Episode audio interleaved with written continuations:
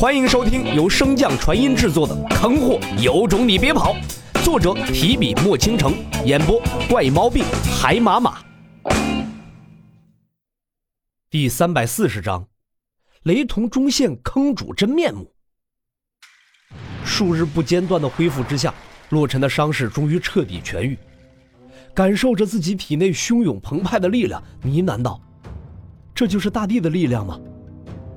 随着洛尘手掌轻轻攥下，虚空中顿时荡起一阵空间波动，无数空间裂缝凭空出现，将虚空撕裂。若是让洛尘来形容他当前的状态，那就唯有四字：掌控天地。探查了一下体内雷灵根的情况，见依旧没有什么反应，洛尘只好暂时收心，回归随身空间，在那里有着他最大的羁绊。那晶莹剔透的冰棺中封印的两人依旧没有丝毫变化。从冰棺封印的强度，洛尘可以感受得到，现在的他已经拥有了足够的力量将其破除。可破除之后的结果，洛尘无法预料，而且他也没有医治穆清雪的办法。贸然打开封印，一旦穆清雪的伤势非他可以压制，倒是万事皆休。师姐，师傅，你们再等等。我会尽快救你们出来。话语落下，洛尘再次将冰棺封印至随身空间最深处，转身看向那依然处在昏睡状态的小脑斧。磅礴的精神力向小脑斧探查而去。自小脑斧昏睡以来，这具呆萌的身体他已经不知道探查了多少次了，可得出的结果从未有过异样。无论怎么看，小脑斧的身体状态都没有任何问题。可就是不知道为何苏醒不过来。前辈，您还在吗？洛尘沉浸心神，试图沟通漩涡中的沧桑老者。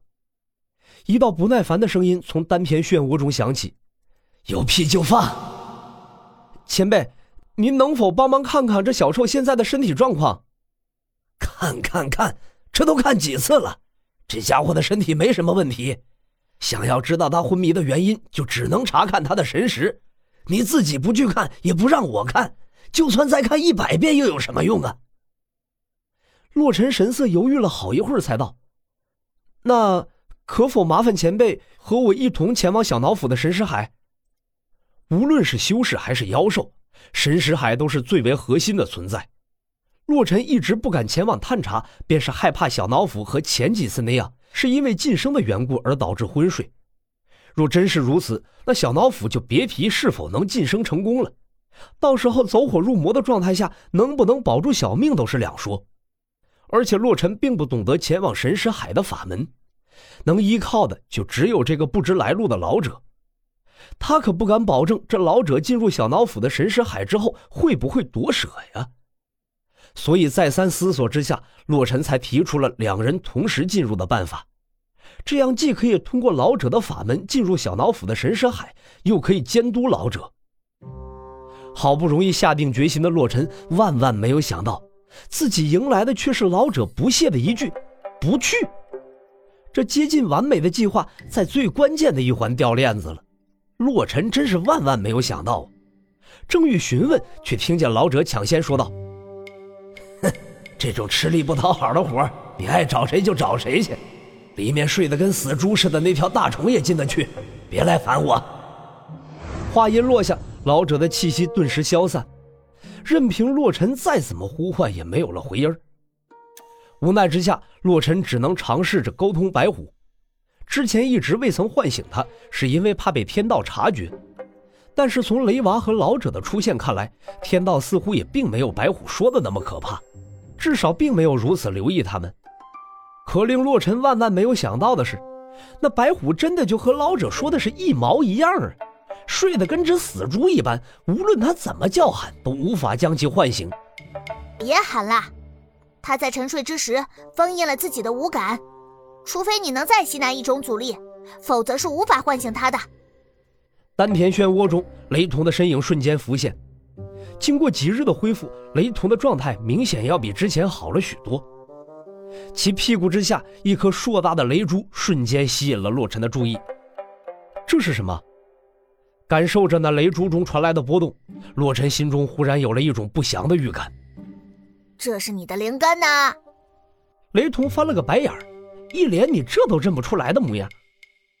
洛尘闻言，嘴角微微抽搐了一下，心道：“老子好好的一个灵根，被你盘的这么圆，要不是感觉这气息太过熟悉，能猜得出来才算怪事呢。”不过，因为之前雷同与雷灵根相互融合，这雷灵根在某种程度上也算是他身体的一部分，所以洛尘也便任由他自己做主，并不想过多干预。那天罚之力全部镇压了。闻言，雷同的脸上闪过一抹得意之色。切，那还不是小菜一碟，不日便可彻底吸收，到时这雷灵根便可再上一层楼，直接触摸到法则。听到“法则”二字，洛尘眼中也是一亮。这天罚虽然难度，但是一旦成功接下，其中的好处也自然是数不胜数。正所谓生死之间有机缘，便是如此。不过此时洛尘连自己的地境实力都尚未能完全掌握，所以也并不急于感受那法则之力，而是看向雷同问道：“你会不会进入神识海的法门？”雷同摇了摇头。这种弯弯绕绕的功法都是你们人族创造出来的，我怎么可能会？洛尘闻言叹了一口气，再次将目光投向先前老者展露气息的地方，躬身施礼道：“前辈，方才是小子冒犯了，您大人不计小人过，就再给一次机会吧。”话音刚刚落下，雷同便挥手道：“不用求了，那个老杂毛是不会帮你的。”一言落下。一股滔天气势顿时从漩涡深处弥漫而出。我看你是三天不打上房揭瓦。雷同见状冷哼一声：“哼，还以为小爷是之前的我呢。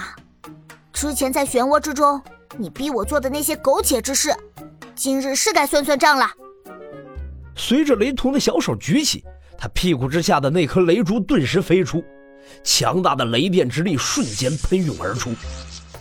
洛尘瞪大了双眼，这都什么和什么呀？自己明明是来求那老头帮忙的，怎么现在反倒成了看戏的了？看我新学的绝招，天罚现！雷同大喝道：“人我帮你引出来了，剩下的你自己看着办吧。”言出法随，一道红色的目光瞬间出现，向着老者所在冲去。雷同身体之中雷电之力爆发。小脚一踏，踩着雷球朝着远处跑去。